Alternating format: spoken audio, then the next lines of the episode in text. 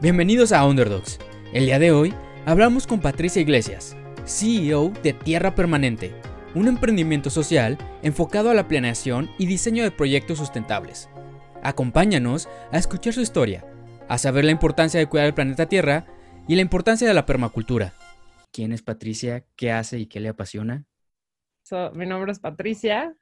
Yo estudio ingeniería de alimentos en la Ibero y para mí pues ese proceso fue bastante choqueante porque siempre desde chiquita he tenido un interés por los alimentos. Entonces, pues por eso, pues a los 18 años, cuando todavía estás medio güey y no sabes ni qué hacer de tu vida, básicamente una semana antes de eso decidí que estudiar y me metí a la carrera. Eh, en general la carrera me gustó mucho, por el tema de transformación de, de, alimentos. Entonces aprendí mucho eh, de esa parte y pues siempre como absorbía más las cosas que eran eh, sin tanto aditivo. Pero por el otro lado también me enseñó este lado oscuro, ¿no? De, de los alimentos. Eh, proyectos que tenía, que era, por ejemplo, de una marca que ya se va a quedar sin mascota, no quiero quemar a nadie, de un osito blanco. el objetivo era hacer una, mantecada, dándole toda la mantequilla, pero que siguiera sabiendo mantequilla y que durara así la misma vida en aquel, inclusive si, si le podías aumentar días, pues mejor, ¿no?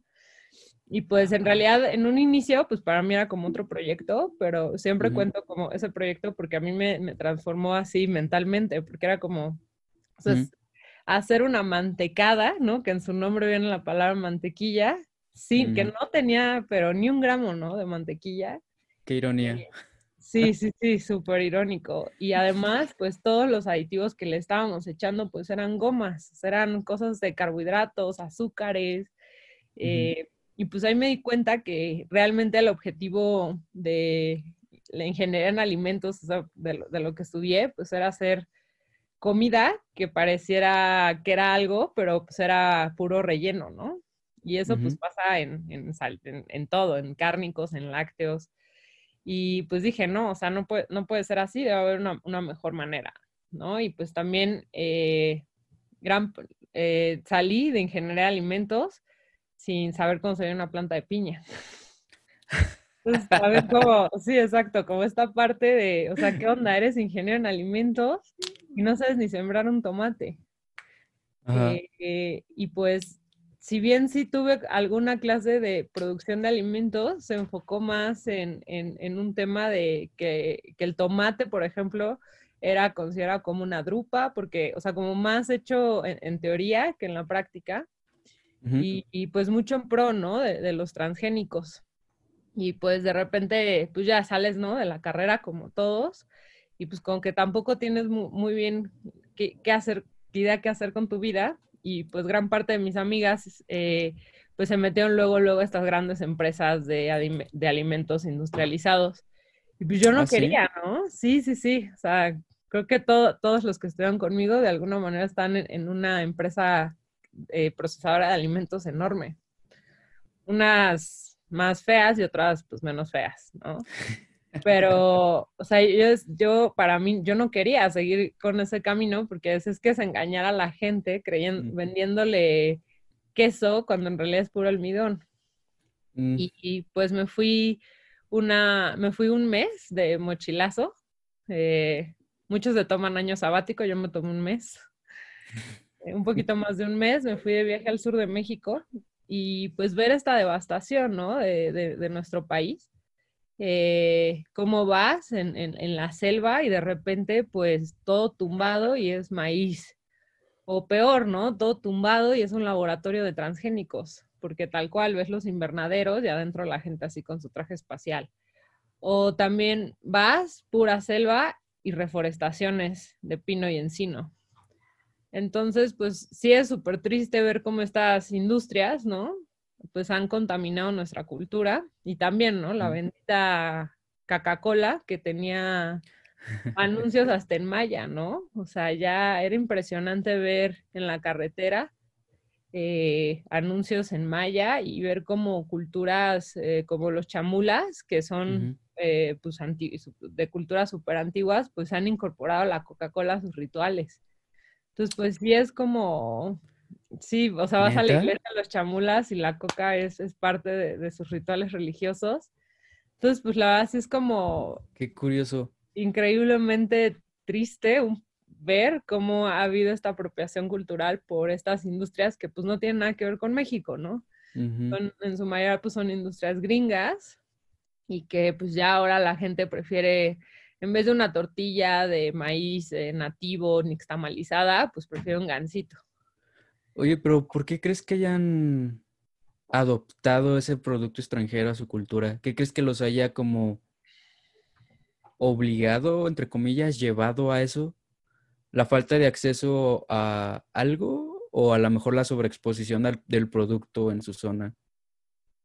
Pues yo creo que aquí también hay un tema que- medio cultural que Ajá. probablemente nos pasó. Bueno, yo tengo 30, entonces voy a hablar como de mi experiencia en la generación, que cuando eras chiquita, y digo, esto quiero aclarar, yo ya no lo creo, al contrario, o sea, yo prefiero una tortilla de frijoles con frijoles y sal antes que cualquier cosa. Pero antes tú tenías la noción de que esa comida era para pobres y tú querías ir al McDonald's o al Burger King, porque como eso venía de Ah. Estados Unidos, era de, Sí. de ricos, ¿no? De países industrializados. Entonces, pues sí, creo que esa, es horrible decirlo, pero pues básicamente en el fondo creo que es un poquito ese problema de, y además pues la adicción del azúcar está cañona, ¿no? Está comprobado que el azúcar es, es igual de adictiva que la cocaína. Sí, claro. A ratas les a- han hecho experimento con ratas que les dan azúcar y cocaína y les cuesta más, es más fácil dejar a, a ellas la cocaína que el azúcar. Entonces, pues sí, cuando pruebas una coca, pues es como vendes alma al diablo de la cantidad de azúcar que tiene. Y pues en realidad en nuestra cultura, pues no hay este, eh, como tal bebidas que tengan ese contenido de azúcar como la, la coca. Entonces yo creo que es una, no- yo creo que no hay como, como en todo, o sea, no creo que hay un- una sola causa, sino que es una combinación de, Combinación de ambas. de, ajá, de, de este estigma Muchas. cultural de los frijoles y la tortilla o el agua o, por- o el, o el pozol o estas o el pulque, ¿no? Bebidas tradicionales mexicanas, pues son para pobres y la coca, eh, como es de los gringos, es para ricos. Y Como que pues este estatus. Ajá, ese estatus y también, ¿no? La- el, el rush del azúcar que te hace la coca. O sea, a mí luego me impresiona escuchar como gente, yo cuando necesito despertar, pues me tomo un café, pero hay gente que se toma una coca, ¿no? Y es, es in- increíble, eh, pues ver esta, esta, como, pues, eh, contraste, ¿no?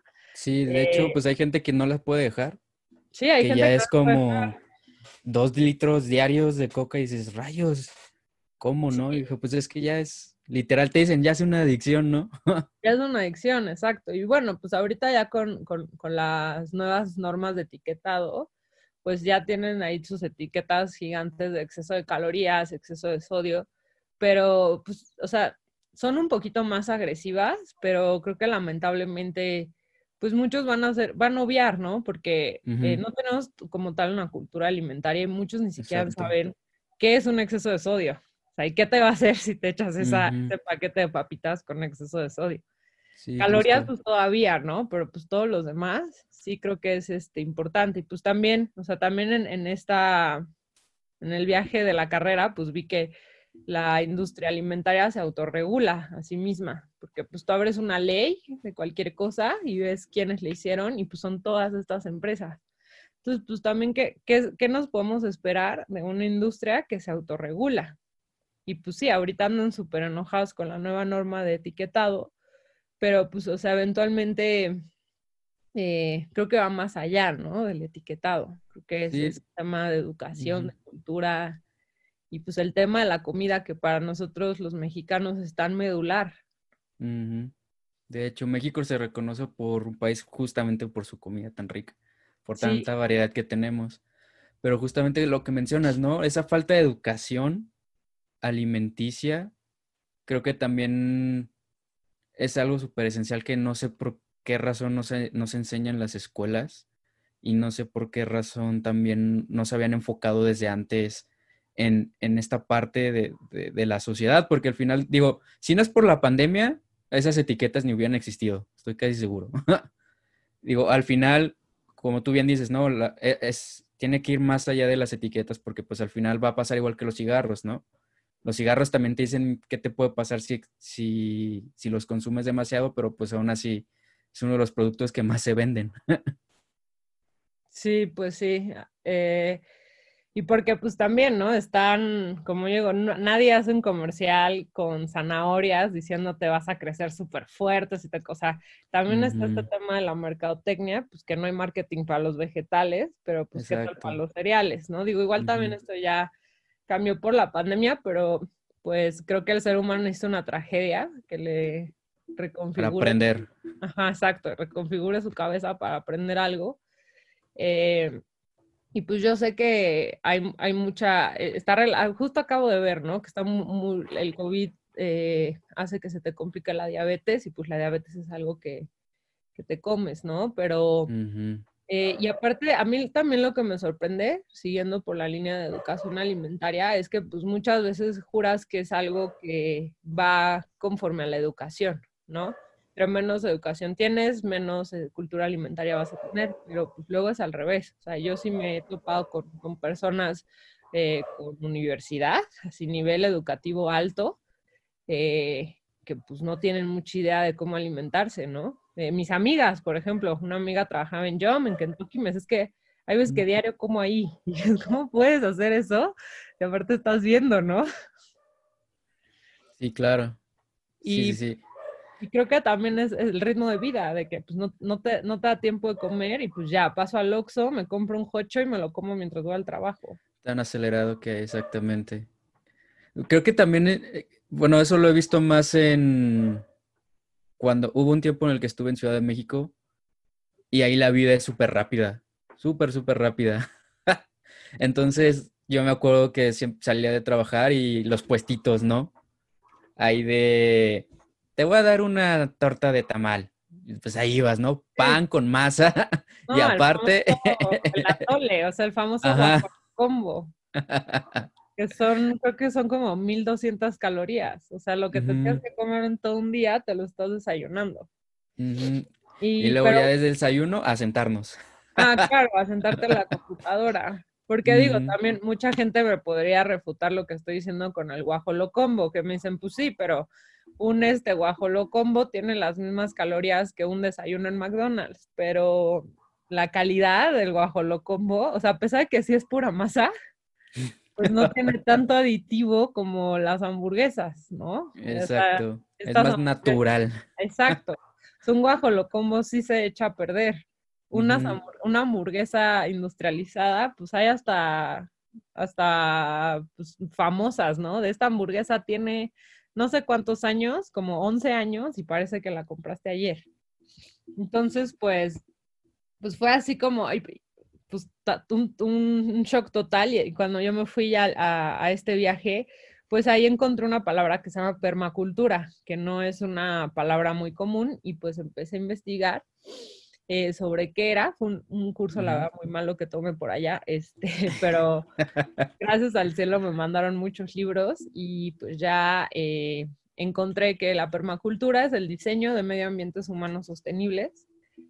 Y en realidad, bueno, esto viene de los 70 ya hay como una, una, nueva versión ahorita, pero pues lo que plantea eh, es una metodología de diseño para diseñar desde dónde vives hasta cómo te estás alimentando y pues aplica también para las ciudades y por eso eh, con mi socio y pareja fundamos Tierra Permanente eh, por esta preocupación de traer esto a las ciudades, ¿no? Porque pues siempre en, México estamos un poco atrasados conforme va la tendencia mundial y pues todo esta ola viene de Australia, porque Australia ha sido el país que más han degradado en el menor tiempo posible la isla, o sea, la, extensión de tierra en menor, más degradada, en mayor, en menor tiempo posible.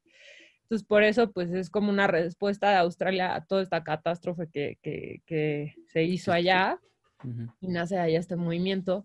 Y pues ahorita, eh, pues ya en México ya hay mucho, mucho de esto. Aquí, pues en las ciudades, lo, lo principal son los huertos urbanos pero pues, también cada vez hay más interés, por ejemplo, por humedales de agua, que el, o sea, tu baño húmedo y tu, y tu todo lo que lavas, pues se puede reciclar, limpiar obviamente y recircular toda esa agua. Entonces también ya eh, pues con la crisis de agua, que siempre se habla, pero nunca se teme, pues yo veo a gente como mucho más interesada, ¿no? Y ahorita pues también con la pandemia hubo un boom por el interés de los huertos urbanos y también el tema de las gallinas.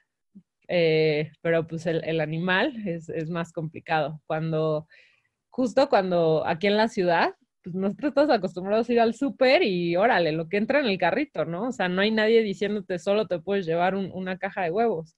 Exacto. Y cuando empezó a ver eso, de que llegabas al súper y nada, puedes llevar una docena por persona, pues la gente empezó a entrar en pánico. Y empezaron a comprar gallinas. Fue súper raro, porque justo yo andaba cambiando mi parvada y no encontraba gallinas de ninguno de mis distribuidores, porque la gente se empezó a, comprar gallinas a lo loco. A nosotros nos hablaban mucho para que les, para justo ponerles este sistema en sus casas, pero pues ya después de que les empezabas a decir todo lo que conlleva tener gallinas, pues la gente se empezaba a hacer para atrás. Y creo que también ahí es un síndrome, es un síntoma de, de la ignorancia que tenemos de dónde vienen los alimentos.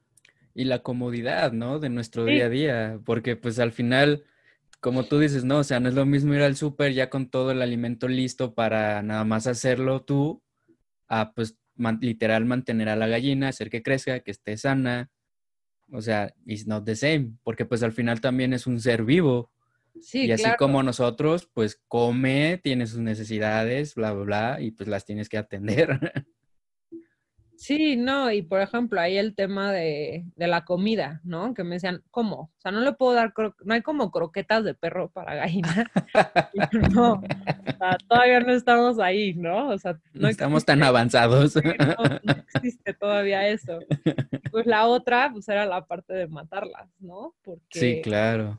Todos los animales eventualmente, o sea, yo sí les decía, es que lo mismo te come una gallina que no te pone a una que sí te pone y pues tampoco íbamos a hacer un servicio de matanza a domicilio y pues todo este tema, digo, yo no soy vegana, pero con mis compatriotas carnívoros que comen carne y leche, pues muchos no saben realmente las consecuencias de, de lo que está en su plato y, y, y, esta desconexión de todo lo que conlleva el huevo. O sea, ya deja tú irme más arriba a la carne o al cerdo. No, o sea, el, el huevo, el tener una gallina que te está dando un huevo. Entonces, pues sí, es este, creo que pues en la ciudad nos hemos encerrado en nuestra burbujita de asfalto y es muy fácil ir al súper, pero no vemos las consecuencias de, ir a comprar a estos súperes eh, desde la calidad de los alimentos hasta de dónde vienen. Sí, claro, porque de hecho, bueno, si nos pasamos a la carne, creo que a la carne también le agregan como que más... Una vez vi un documental que creo le agregaban un líquido como para aumentar el volumen y que pesara más, pero en realidad era menos peso. Pero eso a la larga también te llegaba a, causar al ser humano ciertos tipos de cáncer. Y cuando vi, dije, cuando vi eso dije, no es cierto.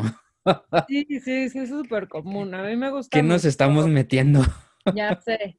Y pues no vienen, o sea, tú juras que el único ingrediente cuando compras carne es, carne, pero no.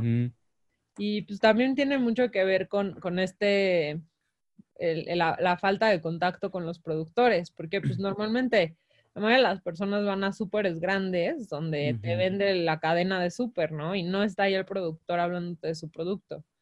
Eh, y por ejemplo, ya hay mercados en la Ciudad de México, eh, puedes tú encontrarlos pues en pues eh, casi casi en todas las delegaciones de la ciudad hay uno, por lo menos, o, cercanos, que son mercados que tú le estás comprando al productor. Entonces, pues por ejemplo, en mi caso, pues que sí como carne, yo voy los domingos al mercado del Cien en la Roma, igual también ahí vendemos parte de nuestro producto, y pues conozco al productor de carne, ¿no? Y hasta te enseñan las fotos de la vaca que te estás comiendo. Y pues ves ahí a la vaca en, su, en, la, en la falsa promesa que te venden muchos productores de carne. Y esta, pues sabes que es real, ¿no? Porque te enseñan fotos de tu rancho y cuando un productor es abierto en mostrarte el producto que te estás comiendo, pues habla mucho de la honestidad. Porque lo que es muy común, por ejemplo, en las fábricas de pollos es que no te dejen entrar ni siquiera. O sea, están totalmente eh, privadas, ¿no? Los manejos. Y pues si no quieren, si no quieren que veas, es por algo. Porque se están ocultando ahí hay cosillas, ¿no? Sí, claro, porque pues hemos, este, ¿cómo se llama? Puesto a los animales como, como una fábrica y ya no los consideramos como seres vivos. Y pues hay otra alternativa. Hay un dicho en, en, inglés que me encanta, lo voy a traducir primero, se llama no es la vaca, es como, pero en inglés ritma. Entonces es it's not the ha, it's not the cow, it's the, how. how. Entonces, pues sí, o sea, de hecho una de las estrategias para mitigar el cambio climático es con, con ganado es este, el manejo holístico de ganado. Ahí por ahí un señor que se llama Alan Savory en África está regenerando hectáreas de hectáreas de suelo con manejo de ganado. Entonces, pues a muchos les hace súper cortos circuitos saber esto, porque toda la vida te han dicho que la vaca es mala, que los pedos de la vaca nos van a llevar a nuestra extinción. Pero en realidad no, es el manejo que se le está dando a los animales y pues todas estas técnicas de métodos de, producción de comida agroecológico regenerativo, pues te lo pintan al revés, como gracias a, los, a, la combinación de sistemas de plantas y animales, pues vamos a sobrevivir esto y capturar gran parte de ese carbono en, los suelos y en los árboles. Sí, de hecho creo que esta, esa, mm, ¿cómo lo puedo llamar? A lo mejor estigma o mito, mejor dicho, mito, creo que ya es, pues, ya, ya viene ahora sí que desde tiempo muy, muy, muy atrás, en las cuales las propias corporaciones como que inventaron esta, estas situaciones para poder tener como que esta entrada al mercado, ¿no? Y que lo vieran de una manera correcta y, y efectiva, ¿no? Digo, por ejemplo, y me acuerdo mucho de un, de los primeros, bueno, es una industria que no tiene nada que ver, que es el cuidado bucal de esta empresa famosa que en sus años, en los años que eran 1800 y cacho, cuando recién iniciaba, este, mencionaban que el hecho de que tuviera los dientes amarillos o medio amarillos era, era sinónimo de que tu limpieza, de que tu higiene era muy mala, ¿no?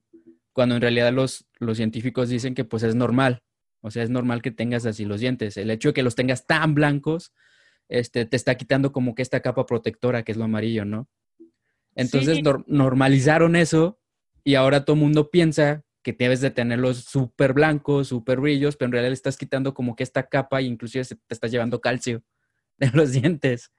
Entonces, justamente de ahí viene también esto, ¿no? De, de, de la comida y de que, de toda esta comida procesada, perdón. No, y luego ahí, o sea, hablando de las pastas, por ejemplo, yo tenía manchas en los dientes y luego me enteré que era porque, por exceso de flúor que era el mismo flúor mm. que venía en la pasta, que, la te, pasta. Que los iba a, blanquear. Entonces las seguías comprando para tenerlos más blancos, pero en realidad te los estaba manchando de flúor. Y es increíble porque ya ahorita yo uso una pasta, pues, o sea, ecológica. Ecológica. no tiene flúor, que no son de las marcas comerciales, y nunca había tenido los dientes tan blancos. Mm. Es muy, es, es irónico, ¿no? sí, es muy irónico. Y, y bueno, y pues a mí, o sea, siempre he ido por, por ese camino de los alimentos y cómo las personas pues se asocian con, con, con, con, los alimentos. Es una parte súper cultural, medular en todos, todos los seres humanos, porque pues todos comemos diario, ¿no? Y cómo está pues un poco ignorada el, el, el, trabajo del agricultor, porque todos los días necesitamos un agricultor, pero pues, es el que más sufre de toda la cadena de producción pues también, ¿no? Estas injusticias de los famosos coyotes, este, todo esto, pues a mí se me hacía como, además de que el sistema alimentario actual, pues se me hacía muy, se me hace eh, muy endeble porque pues depende totalmente del petróleo. Entonces el petróleo sube y los alimentos suben. Entonces fue también en mi búsqueda de, de justo encontrar como una manera que fuera más resiliente, eh, más sustentable y pues mucho más natural y pues encontré justo la permacultura, la agroecología, o sea, toda esta nueva, eh, pues, boom. Forma. Pues, como reaprender lo, antiguo, porque antes, pues, muchas de estas técnicas sí, obviamente le pusieron su toque moderno, pero gran parte, pues, están inspiradas en, en costumbres de las tribus indígenas ancestrales, ¿no? Entonces, este, pues justo, o sea, la semana pasada estuve pues en un proyecto increíble de Las Cañadas, donde ellos, es una cooperativa, son un sesenta y tantas familias, y pues gran parte, me están diciendo que un 80, 90% pues ya son autosustentables, ¿no? Órale, qué chido.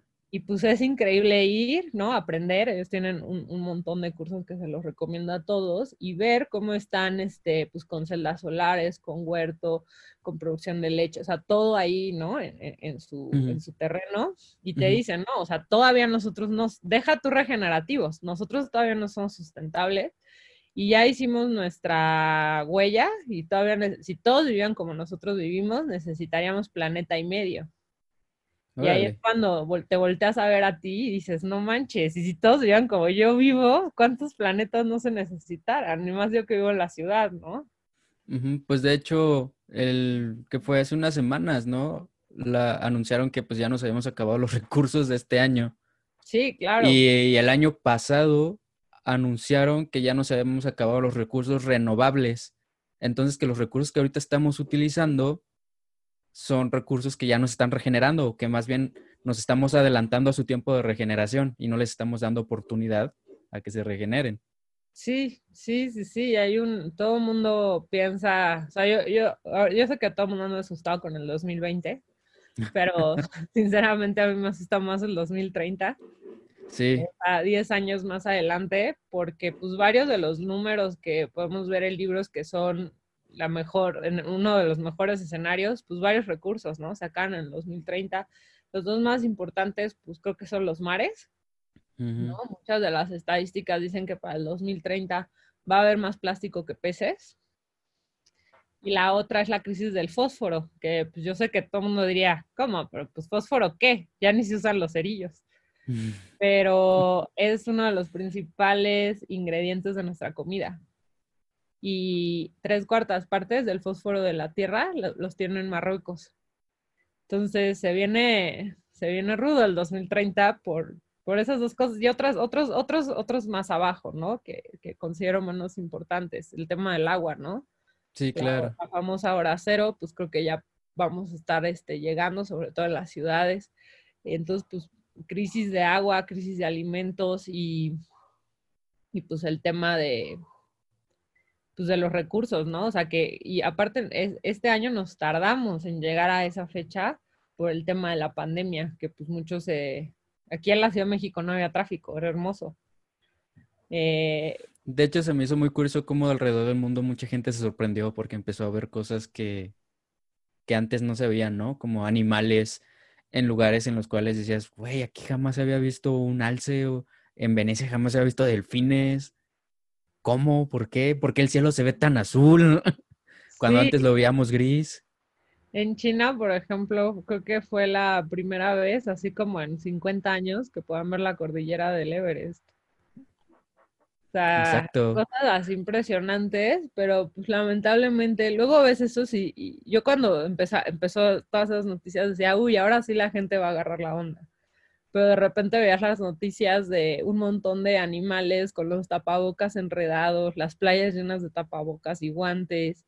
Y pues ahorita, ¿no? O sea, yo hace, yo no había salido con la pandemia, fue el cumpleaños de mi fuimos un restaurante y el ver la cantidad de plástico que están usando, de los cubiertos, de que casi casi te envuelven a, ti en plástico mientras estás comiendo, ya que te das lo quitan y lo tiran. O sea, tampoco creo que aprendimos mucho con esta pandemia, lamentablemente, y siento que fue un ensayo, ¿no? Para, porque pues sí, muchos ahorita están hablando del COVID, pero hay, hay, día a día hay más muertes por el calentamiento global, ¿no? Es que no se le da la, ahora sí, la cobertura mediática que, que debería de ser, ¿no? Entonces todo el mundo ahorita está muy preocupado por el COVID y por y por usar este alcohol en gel y tapabocas y todo desechable para que no se contaminen, pero por el otro lado, pues se está generando una cantidad de residuos plásticos en el planeta increíble, a una velocidad mucho más grande que antes, ¿no? Sí, esta cultura de reciclaje no la tenemos bien, bien fija. Sí, no, y pues ya tenemos, o sea, el ser humano es súper sabio y ya tiene la tecnología para para reciclar sobre todo los plásticos, pero pues, lamentablemente la mayoría de estos llegan a los mares, ¿no? A los ríos y a los mares, y ahora ya tenemos el continente de, plástico en el Pacífico. De plástico, exacto, la isla basura. Y pues, también va, va, muy, muy conectado, ¿no? Con la comida, porque pues muchas veces si ya mi generación, o sea, yo era la rara de mi carrera porque yo sabía cocinar, porque mi abuela me enseñó. Eh, pero pues si tú no sabes cocinar, pues ¿qué haces? Pides a domicilio. Y cada vez que pides a domicilio, pues ¿cuántos empaques no vienen? Y cuánta basura se genera, ¿no? Con todo el plástico de la bolsa, de la propia comida, de que si te ponen salsa, sí, los cubiertos. Sí, es terrible. Y luego, por ejemplo, también hay productos en el súper que vas al súper y el otro día fue mi cuñado, tiene ellos hijos pequeños y pues no es muy, muy consciente él todavía de todo esto. Nos fuimos de vacaciones y compró unas zanahorias.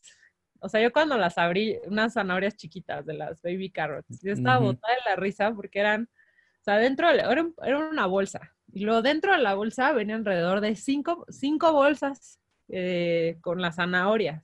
Y adentro de esa bolsa venía otra bolsa con el chilito no es posible, ¿no? Y, si tú vas, por ejemplo, a un mercado eh, local, pues te van a dar las zanahorias así, ¿no?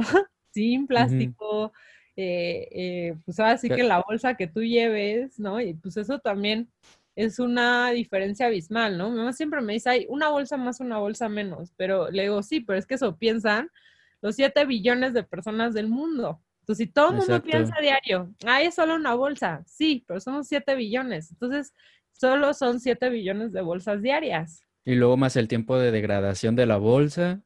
Y si es que en ese entonces esa bolsa no se llega a incendiar o algo así, y genera también este, el humo tóxico, sí, es un, es un problema muy, muy, muy, muy grande, de hecho. Sí, y pues también esto va muy de la mano con los alimentos industrializados, todos traen empaque. Y todos los empaques, ninguno, o sea, por más que te lo pintan de, ecológico y lo tal, porque ahora ya todo lo pintan de café, ¿no? Para que creas que es ecológico, pues en realidad. Con el símbolo ahí, ¿no? De ecológico.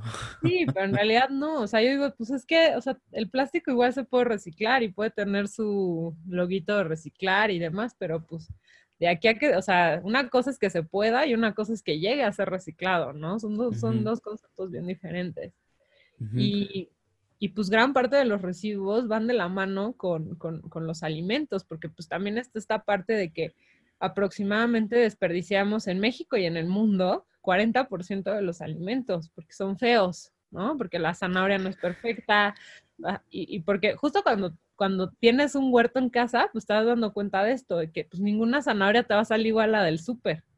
Mm. O a lo mejor de 10 te salieron dos, así que dices, ah, estas sí se parecen a las del súper.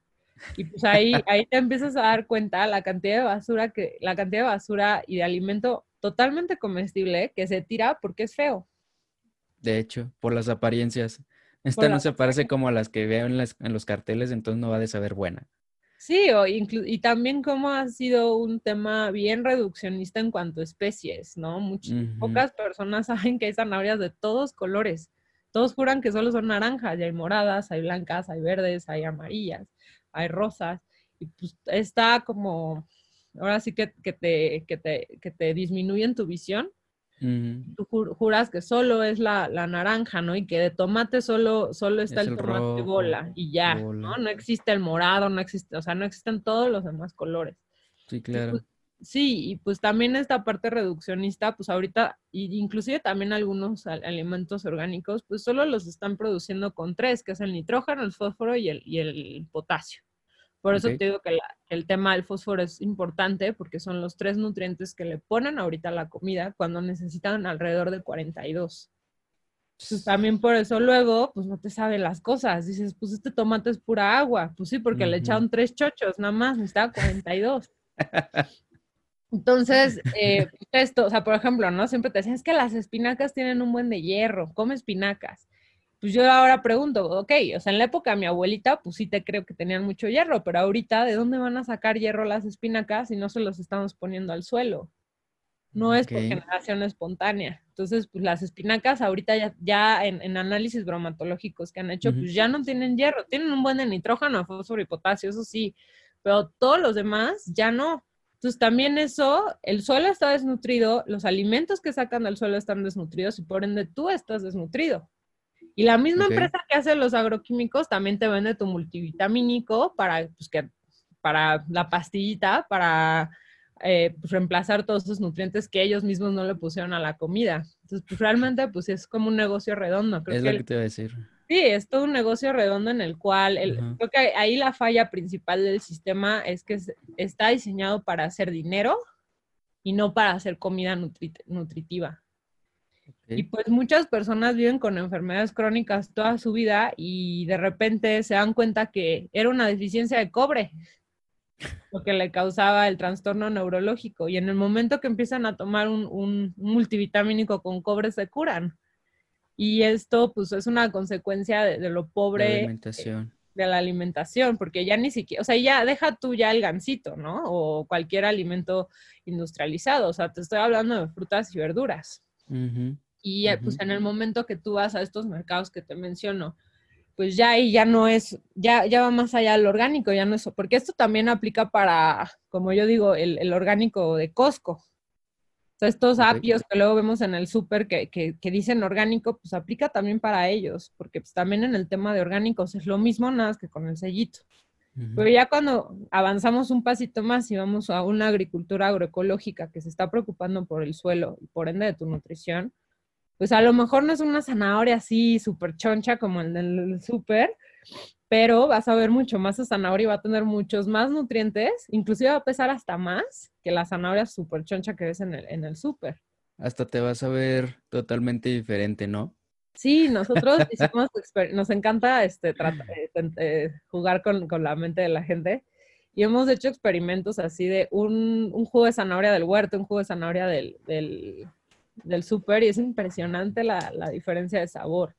Y también, sobre todo los niños, que pues ellos están como más nuevos que nosotros, pues les damos ya sea un apio de nuestro huerto y un apio este que te digo que es orgánico y pues siempre prefieren el de nuestro huerto porque a, a lo mejor no, no, es, no tiene tanta agua, ¿no? Pero eh, el sabor es este, increíblemente diferente. Y es chistoso porque ves el apio de este tamaño y el de nuestro huerto de este, ¿no? O sea, de tamaño tú los ves y dices, no, pues es que el del súper es más grande, pero en el momento que los pesas, el de nosotros pesa mucho más.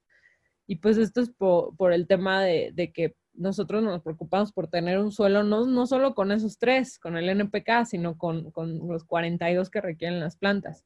Y también pues ha sido un boom porque pues muchos eh, chefs sobre todo pues ya se están acercando a este tipo de productos porque ya están cansados de echarle tanta sal a la salsa de tomate porque no sabe a tomate. Hasta ellos mismos ya lo están viendo, ya lo están padeciendo. Sí, ya lo están padeciendo y pues realmente sí es este abismal. Yo tengo un amigo chef eh, y justo eso me decía, o sea, es que ya por más sal que le eches, pues ya no te sabe a tomate. Y, sí, justo ayer estábamos hablando que inclusive ya muchos restaurantes le echan el, glutamato monosódico, que es este sabor que es súper adictivo, como polvo ya a la comida para que sepa a algo. Porque ya los productos ya no saben, porque pues justo nacen tres y es un mundo secreto, ¿no? De las plantas y el del suelo. Pues no sabemos en realidad para qué sirven los otros 42, pero pues así de rápido te puedo decir que muchos para el sabor y el aroma. Ok. Y aquí es muy grande la diferencia, enorme, enorme, enorme, enorme. Oye, Patricia, y con todo, ahorita con todo lo que nos, nos estabas comentando, este, con tu proyecto de, de, tierra permanente, que a lo que yo veo literalmente es, es disrumpir como que esta, esta, esta industria alimentaria, ¿no? Que a lo mejor ha estado muy dañada y muy monopolizada por estas grandes empresas. ¿Cómo fue que lograste superar como que esos obstáculos en los cuales a lo mejor la gente cuando tú, cuando tú apenas descubriste como que esta, esta nueva forma de diseño, tanto de vida como social, ¿cómo llegaste a superar como que esos, esos comentarios o esos obstáculos que la propia industria te pudo, te, te pudo o aún te pone este, para que puedas salir adelante? O que este proyecto pueda salir como que a la luz y, educar e informar sobre pues esta industria alimentaria cómo debería de ser y no cómo es que nos hacen creer. Pues creo que aquí la base de todo es la, educación. O sea, nuestro Tierra Permanente nace como un proyecto eh, pues de traer esto, o sea, de que la gente de la ciudad se entere que no necesitas gallo para tener huevo, que una zanahoria eh, tarda tres, cuatro meses en, crecer y que es de muchos colores. O sea, creo que el, generar consumidores educados en este eh, y que sepan, también inclusive los hace más curiosos, ¿no? Mucho me ha pasado que con el tema de la zanahoria, o sea, ya el hecho de saber que hay zanahoria morada, pues empiezan, su curiosidad se destapa y empiezan a, a buscar otras cosas de otros colores, ¿no? Y de repente, oye, no sabía que había papa morada, ¿no? Cosas así. Entonces, también el, hecho de crear consumidores eh, informados, porque luego también me dicen, pero pues yo estoy aquí en la ciudad, ¿no? No me voy a ir al campo a, hacer un rancho de vacas eh, con pastor holístico para disminuir mi huella. ¿Qué puedo hacer yo aquí en la ciudad? Y yo siempre les digo,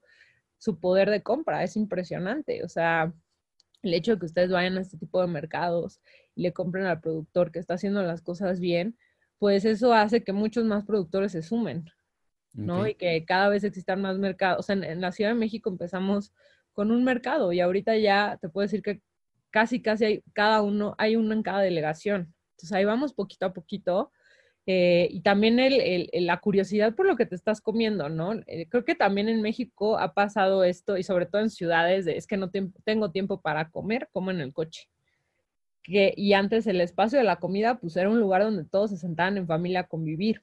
También esa parte se ha perdido y, también creo que eso ha hecho que no estés viendo qué te estás llevando a la boca. Porque antes cocinaba la abuela, ¿no? Iban todos a comer y ahora ya vas y compras algo y te lo comes en el coche. Entonces también esa dinámica de, y pues también eso también creo que nos ha subido de peso, ¿no?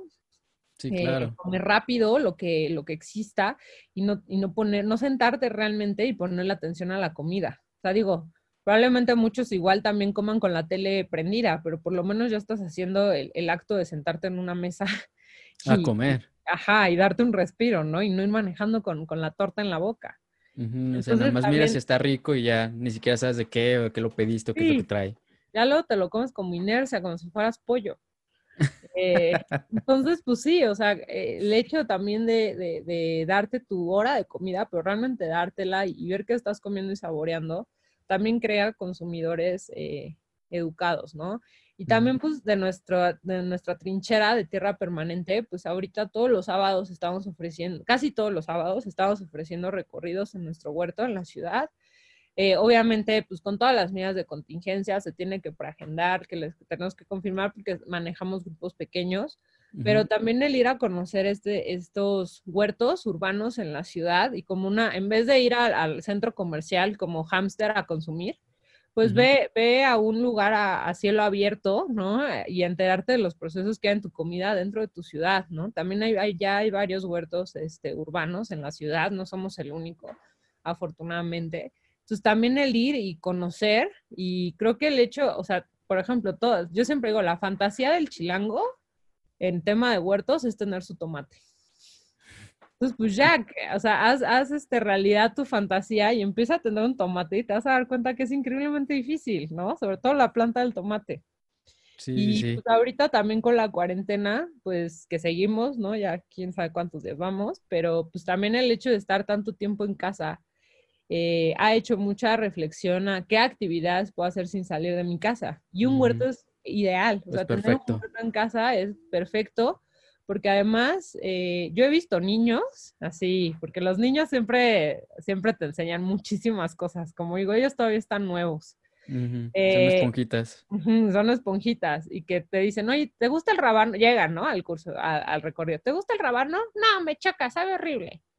Y ya después, ya entrados en el, en el recorrido, ¿quién quiere cosechar un rábano? Y los niños, yo, pues se lo tienen que comer, no importa. Y ahí ves al niño con el rábano con su manzana. Entonces también esta parte de, de, la niñez, que también nos han quitado, bueno, a mí, yo todavía jugué con tierra, pero mis sobrinos, es, la tierra es un asco, es sucia, uh Entonces también el llevar a tus hijos estas experiencias donde yo les digo, metan las manos a la tierra, ensúciense, ¿no? Y a los papás les digo, se van a ensuciar, ¿eh? O sea, yo soy de, échense tierra, cómanse la tierra, porque pues así yo crecí y así te inoculas. No con toallitas y gel que cada que se ensucian los niños, ahora ya es como, ah, que se lave las manos. Entonces también el, el, que los niños también tengan esta curiosidad y los papás vean que se están comiendo el rábano que es tanto trabajo les cuesta. Si ellos están involucrados en todo el proceso, eh, para las familias también es una, pues es súper importante eso, porque pues ahorita también, sobre todo, ¿no? Que no saben qué poner a hacer a los niños. Tener un huerto, es, aparte es una actividad para todas las edades. O sea, yo tengo clientes desde chiquitos, desde niños, bebés, eh, casi casi bebés, que los papás lo, lo ponen para que el bebé esté en contacto con, con la naturaleza, hasta señoras mayoras que, que ya están retiradas y que dicen, pues es que a mí me encanta la jardinería y pues ahorita ya tengo el tiempo para tener un huerto y cosechar mis propios alimentos. Entonces son de las pocas actividades que son intergeneracionales que podemos tener en casa y que pues, muchas veces si tienes jardín, inclusive nada, necesitas una pala y semillas, ¿no? Eh, ya huerto en contenedores, pues ya tiene un poquito más eh, de su chiste por los sustratos que se usan, en fin, pero el, tener un huerto en casa, eh, para mí, pues es una herramienta no solo de, la moda, ¿no? Porque también esto, yo solo quiero un huerto por moda, no, pero eh, la otra, pues es que te educa muchísimo en cuanto a el proceso del tomate. Ya no vuelves a tirar un tomate, ¿no? Porque se te pudrió, porque sabes todo el trabajo que es.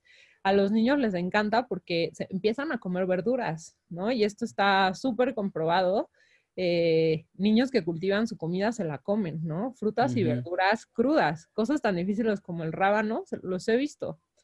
Eh, sí, pues, porque pues saben el trabajo, ¿no? Que implica eso, ¿no? Y luego también es hasta cierto cariño, porque cuando tú, tú comienzas a plantar algo y ves que está creciendo, es como un, eh, es como este empujón, empujoncito positivo, ¿no? De que estás haciendo algo que te va a traer un beneficio en un futuro. Sí, exacto. Y para los niños les enseña muchos valores, desde la responsabilidad hasta la muerte, porque si no la riega se muere. Pues Exactamente. ya, no, pues ya se murió, ¿no? Llegó la plaga, no la cuidaste y se murió. Es como un paso antes del peso del perro. Tomar acción de, tomar responsabilidad de tus acciones, como quien dice, ¿no? Sí, exacto. Entonces, pues para mí, eh, el hecho de tener consumidores educados y personas eh, pues que ya están abriendo los ojos hasta, a estos temas, pues es la clave como para, para superar estos retos, porque yo entiendo que muchas, el primer comentario que luego me hacen con lo orgánico es que es demasiado caro. Y le digo, es que mm. esa no es la pregunta que deberías de hacer. Deberías de hacer por qué el otro es tan barato. o sea, combinando, o sea, si comparamos dos quesos, ¿no? ¿Por qué, ¿por qué este es tan caro? ¿No? Es que deberías decir, ¿por qué es tan barato? Porque es 80% almidón, ¿no? Por eso es tan barato. El otro no es caro, el otro cuesta lo que debe de costar. y básicamente es así un poquito con, con, con, con, todo, con toda la comida, ¿no? A lo mejor en las manzanas o lechugas, además es algo un poquito menos obvio que en algún queso, pero el principio es igual. O sea, te están, lo, lo barato es tan barato porque te están vendiendo agua, y lo, y lo orgánico, lo agroecológico, pues no es que sea caro, es que realmente es lo que, lo que cuesta eh, hacerlo. Eh, y porque lo, lo, agroecológico no está subsidiado por el gobierno. Es el costo, costo, costo. Ok, ok. Oye, este, ¿y cómo fue que iniciaste Tierra Permanente? O sea, ¿fue, inició como una idea o tuviste a lo mejor que comprar un terreno? ¿O simplemente fue, iniciaron concursos y ya mediante los cursos se fueron expandiendo? Sí, pues iniciamos con cursos pequeños de huerto urbano en, casa de la abuela de mi pareja. Y pues eran cursos pues, que llegan cinco o seis personas, ¿no? Y pues ya de repente empezamos a ver que pues sí estábamos teniendo buena respuesta y pues necesitamos un lugar más grande y además también un lugar para nosotros jugar con todo lo que estábamos aprendiendo, porque también fue un shock, ¿no? De, uy, híjole, no aprendí nada en la carrera. fue salir a, salir, fue salir a, buscar a maestros, a cursos, eh, pues, y, un poquito eh, maestros de todo el mundo, sobre todo australianos, que pues me nos reenseñaron a hacer las cosas. Eh, y pues ¿Y cómo fue que los contactaron? Pues el maravilloso mundo del internet, ¿no? Mm, pues sí, empezamos con un tema de huertos urbanos, de hecho capacitaciones aquí en la ciudad, ¿no? De, huertos urbanos y así empezamos, pero pues de repente la verdad pues llega un punto en el que pues ya el huertito ya, ¿no? Ya, ¿y ahora qué sigue? Y ya nos empezamos a meter más en diseño de proyectos más grandes. Hay una plataforma que nosotros usamos que se llama Regrarians, que es una plataforma internacional para, para, para, para generar este tipo de proyectos productivos y pues ya, eh, pues de ahí a enfocarte, ¿no? Eh, nosotros, eh, nos enfocamos mucho en, el, en, armar todo, todo el proyecto y ahorita lo que estamos haciendo año con año, pues es capacitarnos en, las especificidades de, cada uno de los sistemas, ¿no? Este, este, esta semana, la semana pasada nos tocó en árboles, en manejo de árboles tanto frutales como maderables. También hemos tomado, obviamente, pues de huerto, de muchas técnicas de huertos, ya está como cubierto, pero también en tema de bosques comestibles, en tema de humedales. Entonces hay como muchos elementos que conllevan a, este medio ambiente humano sostenible, porque tienes que cubrir todas las necesidades del humano, desde tu comida hasta, hasta, hasta tu caca. ¿Qué vas a hacer con tu caca, no? Eh, todo este eh, tema de agua, ¿no? Inclusive, pues para los que ya superamos la cacofobia, baño seco, eh, y toda esta baraja de, de ecotecnias que hoy en día están disponibles. y digamos que a nosotros nos gusta mucho el cómo encajan estas en un, en un, en un diseño más grande. Entonces, pues sí, o sea, ya para esto, pues sí fue irnos con maestros australianos como Darren Doherty, como Jeff Lawton, que son de los principales en tema de, permacultura en Australia y también eh, pues mexicanos como Nacho Simón, eh, Jairo es colombiano, pero viene muchísimo a México, Jairo Restrepo, que igual muchos de los nombres que estoy diciendo los pueden este, buscar en YouTube y hay varias eh, pues, pedazos de cursos o cursos enteros de estas personas. y por ejemplo, a mí me encanta este dicho de, de Jairo, de con agua y mierda no hay cosecha que se pierda. Entonces, pues también, y, el reto de, de, porque pues luego estábamos nosotros, por ejemplo, en el curso de Darren, ¿no? Y todos con 500 hectáreas, 200 hectáreas, creo que el que menos tenía eran 10 hectáreas. Y pues a nosotros nos preguntaban, ¿y, ¿y tú cuánto tienes? Y yo decía, pues 350 metros, que es lo que mide mi proyecto en la ciudad. Entonces, pues era como, ¿y tú qué haces aquí, no? Y, Pero para nosotros era como, ah, digo, hay algunas que sí se pueden adaptar, hay otras que no. O sea, si tienes vacas, es muy difícil traerlo a una escala citadina, pero se puede. Entonces era como traer todo esto de las 300 hectáreas al, patio trasero de tu casa, porque pues al final más de la mitad de la población vive en ciudades y pues es nuestra responsabilidad, la gente que vive en ciudades, pues un poco darle la vuelta a todos estos temas ambientales, ya sea siendo consumidores educados o teniendo un huerto en casa o teniendo inclusive hasta gallinas en casa, ¿no? Entonces, sí, claro. las posibilidades en la ciudad son enormes. Eh, a pesar de que luego dicen es que el espacio es un reto, yo digo, no, el espacio no es, o sea, solo imaginártelo. Porque siempre te puedes ir para arriba.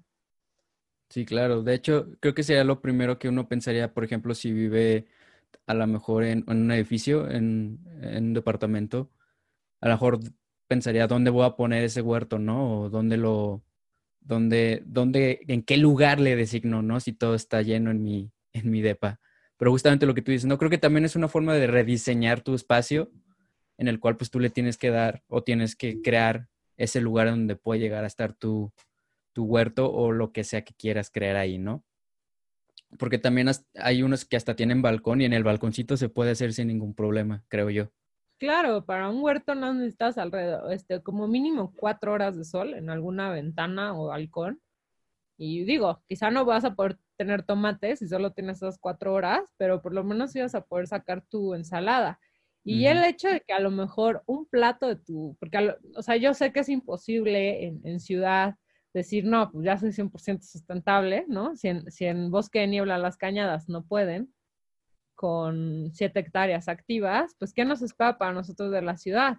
Pero creo que también ahí la respuesta, eh, muy polémico lo que voy a decir, no está en la sustentabilidad, sino en crear redes. Y el, ok, pues a lo mejor yo en mi balcón, pues no voy a tener una milpa, ¿no? Y no voy a sacar de ahí todas mis tortillas que me como pero pues voy a hacer mi esfuerzo, voy a tener un huerto y dos platos de ensalada a la semana que me coma van a salir de ahí. Y lo demás hago trueque con el productor local, que este sí tiene todas las hectáreas, eh, y le compro las tortillas a él. Sí, claro. Entonces, el, generar redes, el generar redes, pues creo que no, no es, o sea, es el camino para una sustentabilidad colectiva. Ya luego hablaremos de regeneración. En el momento que, lleguemos a la sustentabilidad, pues ya podemos empezar a, pagar, ¿no? Lo, que hemos consumido y ya estaremos hablando de regeneración. Pero yo creo que ahorita empezando, pues nuestro objetivo debería de ser eh, local. Ya deja tu sustentable. Sí, claro. Local. La tan llamada economía colaborativa, ¿no? Exacto. O sea, empezar a comprar cosas que vengan de poquitos kilómetros de distancia. Eh, y ya con eso creo que es una diferencia súper abismal. Y digo, y pequeños hábitos, ¿no? De llevar tus bolsas al súper, porque sí sirve, ¿no? Es una ridiculez, no es por moda. Eh, una bolsa, o sea, nada más tú piensa cuántas bolsas eh, gastarías cada vez que fueras al súper o al mercado. Y pues cada vez que vas con tus bolsas, pues eso lo reduces, ¿no? Pues también de poquito. De hecho. Eh, mucha gente haciendo pequeños cambios, hace, o sea, sumados hacen grandes cambios. Sí, claro. Oye, Patricia, y me imagino que ustedes en, Tierra Permanente le ayudan a, con los cursos, ayudan a generar este tipo de cambio en los comportamientos de las personas, ¿no? Sí, así es. Ahorita, pues te digo que por la pandemia, ahorita ya estamos empezando a reactivar esta parte de los cursos. Tenemos estos recorridos sensoriales por el huerto todos los sábados, duran una hora, entonces pues tú puedes ir ahí a, recorrer el huerto, a probar cosas que pues, no, la famosa zanahoria morada la puedes probar, flores comestibles, o sea, cosas que probablemente no probarías de otra manera y frescas, ¿no? Porque pues, el tomate, a pesar de que es un tomate rojo, te va a ser totalmente diferente. te sabe súper diferente cuando es alimento vivo, ¿no? Totalmente fresco. Entonces, ahorita estamos ofreciendo estos este, recorridos. Ya empezamos eh, a finales de septiembre con nuestro, nuestro curso de huerto urbano. Eh, normalmente lo hacemos una vez al mes. Entonces ya empezamos el último fin de septiembre y también en eh, justo finales de septiembre y octubre empezamos también con un taller de construcción con bambú. Igual aquí en la Ciudad de México tenemos que tuvimos ahí un tema con, con, con, en el espacio donde estamos y la bodega que usamos se va a utilizar para otra cosa, entonces tenemos que construir una bodega y aprovechamos hacer mancuerna con bambuterra para hacer este, este curso, ¿no? Entonces también esto está padre para la gente de la ciudad porque pues, muchas veces cuando quieres buscar estos cursos, pues, tienes que ir a, a otro lugar, a, a otro estado, casi, casi. Ah, sí, literal a otro estado. Por ejemplo, en las cañadas dan este tipo de, de capacitaciones, pero pues te tienes que echar las cinco horas de, camino. Y pues ahorita la es una super oportunidad porque pues este curso es, siempre tenemos como algunos cursos especiales, este es una excelente oportunidad porque pues van a, van a poder eh, ahora sí que acompañar el proceso de construcción de una bodega de bambú de, de cero. Son oportunidades que rara vez se dan porque muchos de estos cursos se sentado en una banca viendo videos y esta sí va a ser este súper práctico, ¿no? Sí, de hecho, aquí en Guadalajara es muy como, bueno, no hay una iniciativa como la tuya. Hay varios youtubers o inclusive en Instagram nada más que suben ahí como que varios tips o varios tutoriales. Pero así que tú puedas ir a un lugar específico aquí en Guadalajara, no hay. El más cercano es DF. Y ya. acá a la ciudad a, a eh, nosotros, por ejemplo, igual tenemos la fortuna de estar en un espacio privilegiado en la ciudad. Estamos en Hectágono, que es un coworking eh, de la ciudad. Mm. Tienen una extensión de una hectárea. Y nosotros ahí tenemos 350 metros cuadrados, un poquito más, este, de huerto. Tenemos gallinas y tenemos un invernadero. Tenemos igual venta de plántulas, de semillas. Eh, qué y, chido. ¿no? y pues ahorita eh, también estamos dando cursos personalizados eh, en grupos de más de cinco personas. Pues así que nos piden un poquito como a medida, ¿no? De, oye, necesito un curso, tenemos cinco horas, cinco horas este, disponibles y queremos aprender esto, esto y esto. también nosotros se los hacemos, sobre todo porque pues, por, esto, por este tema de la pandemia, pues muchos eh, grupos de amigos se, se, juntan, ¿no? Y pues ya pueden ir y sin el tema de, de estar eh, eh, conviviendo con gente ajena que pues no sabes luego. ¿Dónde estuvo? ¿Qué onda, no? Ah, ¿dónde estuvo? ¿Qué onda? Entonces, pues sí ha resultado bastante bien porque pues, con la pandemia mucha gente se dio cuenta de lo frágil que es nuestro sistema. Sí, creo que la pandemia trajo ah, también cosas buenas, ¿no? Digo, creo que también nos, nos obligó a tomarnos ese descanso que ya mucha gente necesitaba y creo que también nos permitió ver, pues, adentro de cada quien, ¿no? De, nosotros mismos y ver también la huella que hemos dejado, que hemos dejado en el mundo, creo yo. Sí, así es. Sí, ¿no? Patricia, entonces, ahorita ya, ya nos comentaste cómo, cómo fue que inició como que esta, esta pasión, cómo es que inició Terra Permanente, cómo es que descubriste, y bueno, digo descubriste porque de hecho yo no sabía que existía, y creo que mucha gente tampoco, esta cuestión de la permacultura, ¿no? Cómo es que es este, este nuevo, esta nueva forma de diseño, lo cual también me, me, me agradó demasiado porque es como que otra prueba de que el diseño está en todos lados, ¿no? No nada más es diseño de, interiores, no nada más es diseño de estructuras, sino pues también diseños de un, modelo de vida, ¿no? De una sociedad. Sí, totalmente. Es un diseño de sistemas. Ajá. Eh, pues cómo lo descubrí, eh, te digo, en un curso medio feo, que, pero creo que para mí el libro que cambió todo se llama La revolución de una brisna de paja de Masano Fukuoka. Pues ya te empiezas, literal, empecé a googlear la palabra permacultura y pues todo lo que me salía, pues entre que lo íbamos viendo, lo íbamos viendo, lo íbamos este, devorando, eh, leyendo, porque pues ya ahorita, ya pues ahora sí que hay un montón de recursos, entonces tienes la, la parte del video, la parte de artículos y la parte de libros, pues también a través de documentales, eh, pues empezamos, se empezó este camino y pues luego ya eh, investigando como tal cual, ¿quién es el mejor diseñador de proyectos en el mundo? Pues, me arrojó la, la Darren Doherty y Joe Flotton, ok, ¿ahora qué hago para hacer un curso con ellos, no? Eh, Darren vino a México, eh, con Joe Flotton se, lo se tomó en línea, pero pues en realidad pues como que empiezan a resonar estos nombres en, en, los artículos, en los documentales, en las investigaciones que lees. Y pues ya cuando ves un nombre repetido varias veces, pues eso, quiero ir a, conocer este, este señor, a ver qué me enseña, ¿no? Eh, y pues así, o sea, y, luego buscándole. Buscándole y también viendo pues también producto nacional que había, porque yo, o sea, debe de haber alguien en México, ¿no? Haciendo esto. Y así me topé con Nacho Simón en Gallo Orgánicos en Hidalgo, eh, también, bueno, ya lamentablemente ha fallecido, pero igual también me topé con Eugenio Gras en Masumus. Entonces, pues también em, empiezas a ver que sí, sí se está haciendo algo en, en, en nuestro país. Eh, cada vez va tomando más fuerza este, este movimiento. Con las cañadas también hay un proyecto alucinante que yo creo que todos deberían conocer en temas de bioconstrucción. En la ciudad también está Alejandra Caballero con Rancho El Pardo. Eh, por ahí en Atlisco está también Granja Tequio, que es un proyecto que igual me encanta. Eh, entonces, eh, Holger Geronimi en Michoacán. Pero en Guadalajara, de hecho, está más humus ellos, pero son más a una escala de ranchos industriales, no tanto urbano. Ya.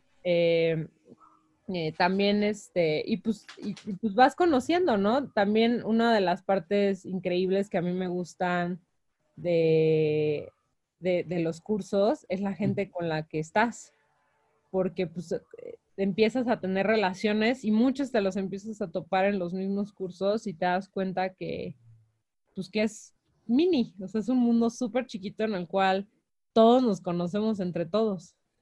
Ahora sí que es un rancho chiquito. Es un rancho chiquito, exacto. Y empiezas, fíjate que me gusta mucho este, justamente este mundo del, del emprendimiento porque empiezas a hacer tantos conectes que muchas veces, a veces, hasta se, como que se te pone en el camino correcto, en el tiempo correcto para poder lograr tu objetivo, ¿no? Sí, claro. Y esto también se te abre como nuevas oportunidades a otros nuevos negocios. Como de hecho ah, me comentabas hace rato, ¿no? Ah, justamente gracias a Terra Permanente conociste a tu otro socio de, del proyecto de Warpis. Sí, de hecho, o sea, ahí en el, en el, en el, en donde estamos nosotros, en Octágono, eh, él tiene unas colmenas. Entonces, pues yo en esa, en esa época yo estaba, pues como nosotros, como te digo, somos especialistas en, en cómo interactúan varios elementos en un sistema. En esa, nosotros estábamos apoyando muchísimo Hectágono para el tema de, de sustentabilidad. Y cuando tú estás viendo sustentabilidad, pues tienes que ver qué sale y qué entra.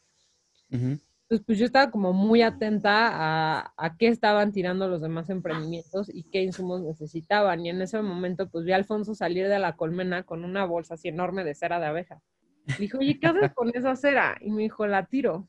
es que a veces hago velas, pero la casi siempre la tiro porque es demasiada la que saco. Y yo, oye, mira, fíjate que encontré, o sea, y en esa época pues yo le había enseñado una marca gringa, se llama Big Wraps, porque pues no es, no es como que encontramos el hilo negro, ¿no? Tampoco. Una marca gringa y le dijo, oye, es que yo muero por hacer estas, las he intentado comprar, pero están carísimas. Y llevo un mes esperándolas, o sea, porque ya las había pedido. Pero no llegaban. Y no llegaban, no llegaban, no llegaban. Y dije, ¿por qué, ¿por qué no nos aventamos a hacerlas? Y pues ya, ahora sí que prueba y error, prueba y error, encontramos la, la fórmula, eh, las comenzamos a hacer eh, y pues tuvimos una muy buena respuesta del mercado. Eh, y pues básicamente fue un proyecto que se empezaron a vender solitas, porque muchas personas pues están en misma situación, porque las, las gringas cuestan tres veces más. ¿A cuánto, cuánto las ofrecen ustedes y cuánto les costaba las ya, Nosotros tenemos el paquete, el, el, paquete más, el que más se vende es el paquete de los tres tamaños, chica de 22 por 22 centímetros, mediana de, de 33 por 33 centímetros y grande de 44 por 44. Este paquete de tres cuesta 250 pesos, precio regular, ¿no? Porque pues, siempre ah. también hay promociones y todo, y descuentos. Y en y gringo, la, solo una que para nosotros, una, una eh, que sería el equivalente para nosotros este, de la mediana, está alrededor de 500 pesos. ¿Qué? o sea, ¿qué diferencia hay o qué? ¿O marca? Y bueno, pues no, la otra es que una sí su algodón eh, viene de fuentes, eh, hay una certificación en temas textiles para que el algodón mm. de fuentes sustentables. Ellos tienen esta certificación y también vienen con su patrón de, o sea, el dibujito es de su marca. Mm, nosotros intentamos hacer esto igual, ¿no? Buscar ese, irnos a buscar ese algodón, eh, ese patrón, pero era el triple de caro. Entonces también por pues eso sí. porque la otra costaba 500 pesos. Pero también estamos conscientes pues, de que nuestro, ah, el, el, segmento del mercado de nosotros en nuestra realidad en, en México, pues no tiene un poder adquisitivo tan alto como en Estados Unidos. Entonces también si nosotros eh, llevábamos al proyecto, eh, al, el, producto a ese nivel de manejar un, algodón orgánico con nuestro patrón, nuestro precio se iba a incrementar muy similar al, al, que está en el precio de, de, Estados Unidos. Entonces la verdad pues decidimos no. Sí manejamos eh, producto nacional en cuanto a la tela. O sea, la tela se hace aquí en México y todos nuestros insumos nos preocupamos más por lo local que por el sellito del orgánico y justo también para poner eh, disponibles estos productos reutilizables pues a gente de muchos sectores económicos y no, y no siempre el alto, ¿no? Porque muchos de estos productos siempre se enfocan en el sector eh, adquisitivo alto. Entonces también para nosotros es importante pues darle un precio, o sea, ni tan barato para que pues obviamente también fuera negocio, pero ni tan caro para el, para, que fuera incomprable. Entonces, pues llegamos a, este, a este precio y pues se, ha tenido, como te digo, muy buena respuesta. Obviamente ya ahorita pues ya hay algunas marcas que ya son competencia para nosotros, eh, pero nuestra propuesta de valor en el mercado, gracias a, que nosotros tenemos colmenas físicas, pues es que parte de las compras de Grappis se van a, a becar, tanto a becar personas como a mantener estas colmenas urbanas en la ciudad. Entonces, en, cuando ya se junta cierta cantidad de dinero, pues ofrecemos talleres sin costo para los miembros de la comunidad, porque yo creo mucho en tejer redes locales, ¿no? Entonces, luego, luego pues yo pienso, pues de nada me sirve estarle regalando un lugar a una persona que viene de Estados Unidos, mejor se la regalo a alguien de la comunidad que está eh, ahí rodeándonos, ¿no? En Tarango. Entonces, este, también eso es como nuestra propuesta de valor en el mercado y pues que puedes ir ahí a 10 metros, a 10 minutos del metro Barranca del Muerto a tener una experiencia con colmenas.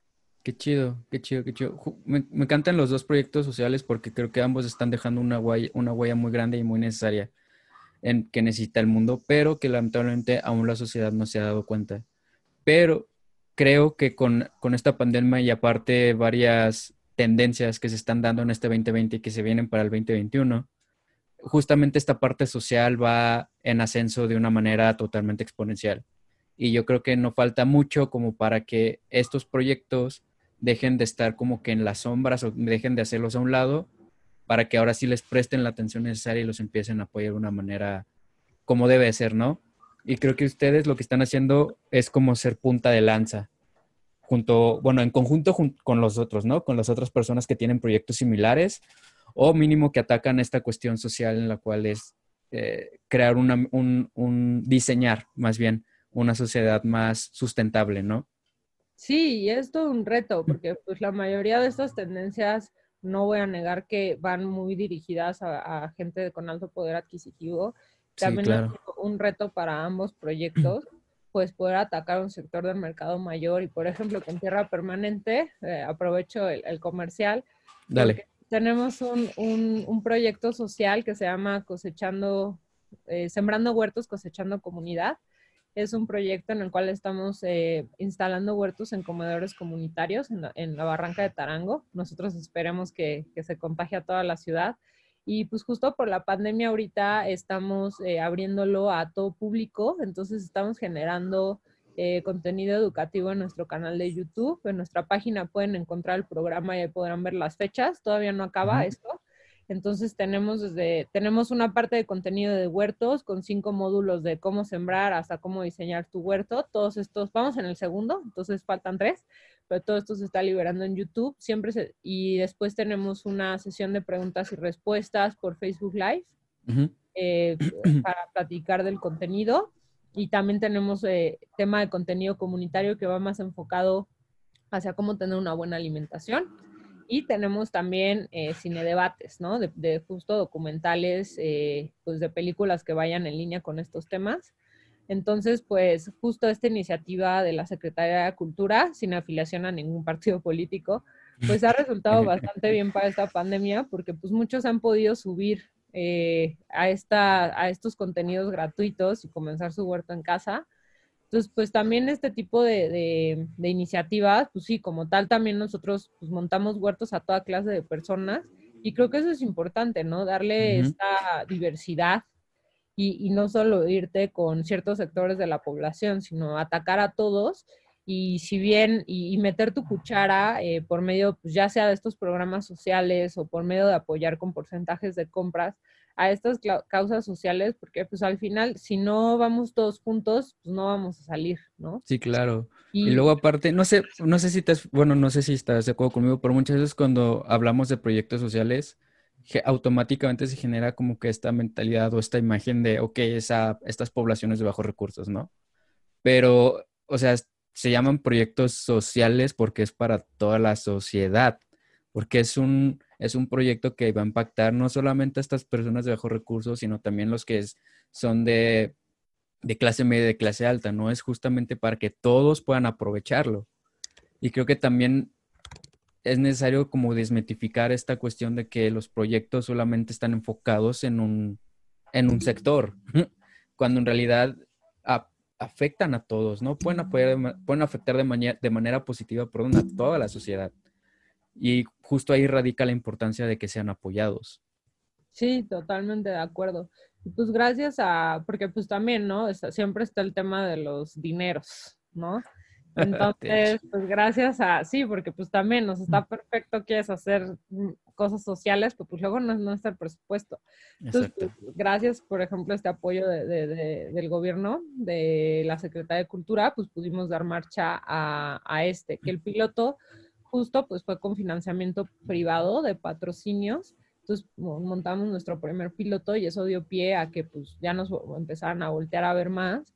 Y pues cada vez, eh, ya sea con, con, hemos también hecho esfuerzos en donadora, eh, con patrocinadores privados y ahorita pues tocando la puerta al, sector público, pues justo nosotros estamos intentando recabar fondos para eh, pues hacer realidad estos proyectos sociales, ¿no? Porque pues sabemos que el financiamiento eh, la mayoría de las veces no sale de la gente, sino que eh, también es nuestra chamba como ser intermediarios de estos patrocinadores, de estos este, pues, programas gubernamentales que existen para poder nosotros tener un, financiamiento y este y pues este poder dar marcha y dar pie ¿no? a estos proyectos sociales. Sí, claro. Patricia, ya para, para terminar, este, generalmente aquí en, este podcast siempre le pedimos como a, los, a los participantes, a los emprendedores más bien, que si nos puedan decir tres cosas que les hubieran gustado saber antes de meterse a este mundo de los, de los proyectos. Que tú digas, si hubiera sabido esto antes de iniciar eh, este proyecto, me hubiera evitado como que muchos golpes de cabeza. Ah, uf, qué difícil pregunta. Creo que para mí una de las enseñanzas más grandes, que si ahorita pudiera regresar a mi yo de hace siete años cuando empezó Tierra Permanente, lo que le diría es, no te aferres. O sea, no te estreses por, por, tonterías, porque luego muchas veces nos estresamos que por la cotización y estás todo el día ahí con la cotización, pero ya llega un punto en el que situaciones como del COVID o familiares o lo que sea, pues te pones las cosas en perspectiva y dices, ay, ¿qué importa que mandes cinco minutos antes, mm, cinco minutos después, ¿no? Esa cotización. Entonces, muchas de estas cosas, pues es igual no aferrarte porque hay cosas más este, importantes y creo que también la otra es siempre pica piedra porque creo que gran parte de, lo, de, emprender es la perseverancia y pues todo, y, si, si, hay este, emprendedores escuchándome, pues habrán de este momento que, ya estás este, casi casi en la esquina llorando, queriendo mandar todo por un tubo porque ves que no está funcionando. Y yo te digo, simplemente recuerda por qué empezaste a hacer esto, porque justo querías cambiar el mundo donde vives. Y pues sí, hay, hay días que son así, hay días horribles y ahorita a mí ya... Tu propósito. Sí, todavía yo lo sigo teniendo, ¿no? O sea, días que dices ya, o sea, justo veniendo a regresar a las cañadas, siempre me queda ese gusanito de puta, ya quiero mandar todo, irme a vivir allá a la comunidad de las cañadas. Siempre vas a tener ese gusanito, pero pica piedra, o sea, no te canses de picar piedra porque, porque si sigues en, esa perseverancia, pues vas a llegar al éxito. Todos los emprendimientos que son ahorita, eh, pues ahora sí que famosos y te los ponen de ejemplo a seguir, es gente que no se dejó vencer por ese, que ese día sí lloró en la esquina y dijo, pues ya va a valer, pero al siguiente día se levantó y dijo, por esto estoy haciendo las cosas y las siguió haciendo. Entonces esa perseverancia para mí es el éxito de cualquier emprendimiento. Porque pues obviamente eh, nosotros que pues estamos en algo tan nuevo, cuando yo le dije a mamá que iba a hacer eso, me dijo, estás loca. Y todavía ni siquiera mamá creo que entiende lo que yo hago. Pero ¿Cómo vas a ganar dinero con eso, no? Te, ah, decía. O sea, todas estas cosas, pues ahora sí que son ruido en tu cabeza. Si tú crees en tu idea, tienes que estar perseverando, perseverando, perseverando. Y pues también, ¿no? También luego acércate a gente que emprendió con más experiencia que tú, porque pues a lo mejor luego tu idea no es tan buena como tú creías. Y también tener esa humildad de escuchar y aprender de las otras personas, también creo que es súper importante, porque luego eh, te puedes, este, te puede nublar tu visión el hecho de, no, pero yo soy dueño de empresa, ¿no? A mí nadie me va a enseñar nada. Creo que también es bajarte de, tu pedestal a esa humildad y aprender de gente que lleva más en esto y siempre puedes aprender de todos, ¿no? No importa si son hasta de los niños como de los adultos, ¿no? Entonces, tienes este, humildad para aprender cosas, no dejes de eh, perseverancia para no dejar de picar piedra y también no te estreses por, por cosas este, minúsculas que al final pues no son tan importantes como, como otras que te, van a, que te van a llevar al éxito del emprendimiento. Y pues hay, hay veces, hay, hay, hay momentos difíciles como ahorita, yo creo que muchos emprendedores están pasando, están sudando sangre, así andamos todos. Eh, sí, sí, me pues, imagino. Siempre, sí, pues siempre después de la tormenta viene la calma y pues esperemos que todos salgamos de esta pandemia con otro chip, rejuvenecidos, con otra mentalidad y pues que no se nos venga tanto la noche, ¿no? Para el 2030. Sí, de hecho, bueno, dicen por ahí que las, las, las mejores empresas son las que son capaces de, de redefinirse en las, ante las crisis, ¿no? Entonces, creo que esos tres consejos que das van, a servir demasiado justamente para aquellos que nos estén escuchando. Este, pues bien, Patricia, no sé si nos quieras compartir las redes sociales de, Terra Permanente para aquellos que quieran checar los cursos y todos los servicios que ofrecen. Sí, Eh, nos pueden seguir en Instagram como Tierra Permanente, si la E del final, por el tema de los caracteres en Instagram. Y en Facebook estamos como Tierra Permanente. Igual tenemos eh, para Grapis redes sociales, la, se escribe W-R-A-P-I-S, Grapis MX en Instagram y Grapis MX en, Facebook. Igual ahí nos pueden seguir en redes sociales. Eh, cualquier duda eh, que nos quieran escribir por correo, los correos son hola arroba tierrapermanente.com o hola arroba Entonces nos pueden eh, escribir, no, nos contestado, no nos tardamos más de un día en contestar. Entonces cualquier duda, eh, ahora sí que si quieren un curso, experiencia, eh, apoyar más a la causa de las abejas, lo que sea, pues nos pueden encontrar por ahí.